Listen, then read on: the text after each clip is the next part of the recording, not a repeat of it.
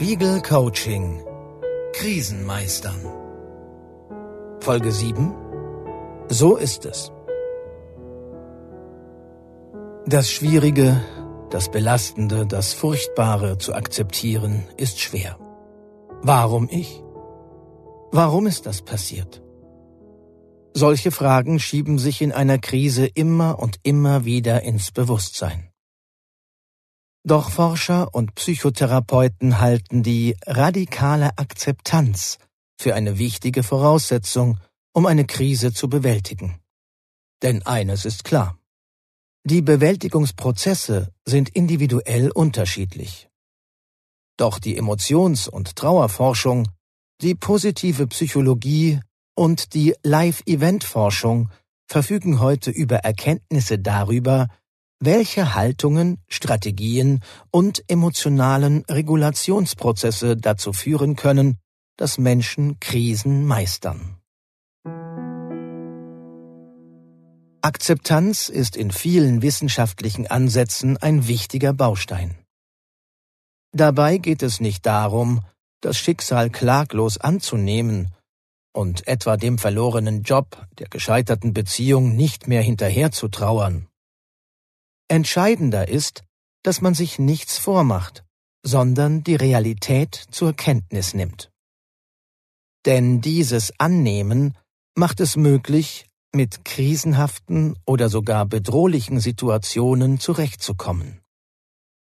Akzeptanz einer sehr schwierigen Situation bedeutet manchmal aber auch, dass man seine eigene Verwundbarkeit akzeptiert und sich selbst eingesteht, dass man Zeit und auch die Hilfe anderer braucht. Einzelstudien zeigen immer wieder die Bedeutung der Akzeptanz in Lebenskrisen. Der Psychologe Sebastian Remmers von der Universität Koblenz-Landau befragte 66 Trauernde, die gerade ihren Lebenspartner verloren hatten. Er fand heraus, dass diejenigen, die von Anfang an der Aussage zustimmten, ich akzeptiere, dass es passiert ist und dass nichts zu ändern ist, viel weniger depressive Symptome entwickelten und sich schneller erholten als andere Befragte. Diese faktische Akzeptanz war sogar wichtiger als der Faktor Optimismus oder der Grad der sozialen Unterstützung, der den Trauernden zuteil wurde. Doch Akzeptanz fällt manchen Menschen eben schwer. Umso wichtiger ist es, sich darin zu üben, Dinge, die man nicht ändern kann, ein bisschen leichter annehmen zu können. Wichtig? Akzeptanz heißt nicht, dass man etwas angenehm findet oder gar gut heißt, was in Wahrheit schwierig und traurig ist.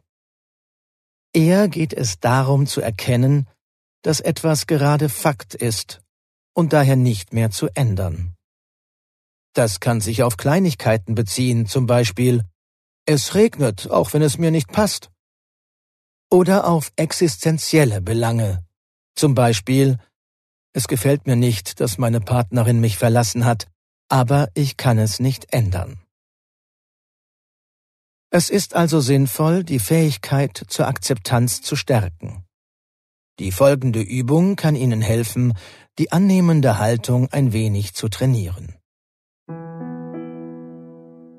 Was wäre, wenn?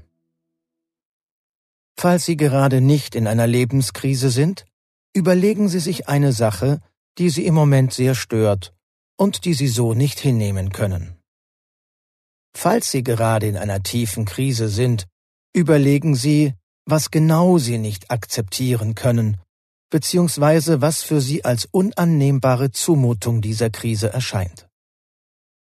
Stellen Sie sich nun in einem nächsten Schritt die Frage, was würde ich fühlen und was würde ich tun, wenn ich ein Mensch wäre, der zur Akzeptanz fähig ist? Begeben Sie sich probehalber in die Rolle einer Person, der das Annehmen von unangenehmen Tatsachen gelingt. Was würde diese Person tun, denken und fühlen? Nehmen Sie sich nur eine Minute lang Zeit zu ergründen, was Sie in dieser Rolle empfinden und welche Haltung Sie einnehmen. Wichtig, Sobald Sie das nächste Mal anfangen zu schimpfen, zu hadern und zu grübeln, warum gerade Sie in einer Krise sind, denken Sie wieder an diese Haltung einer Person, die zur Akzeptanz fähig ist. Auf Dauer trainieren Sie so, die annehmende Position einzunehmen und merken auch, dass es nicht heißt, dass Sie alles kampflos hinnehmen. Eher ist es wichtig, sich immer den folgenden Vorteil vor Augen zu halten.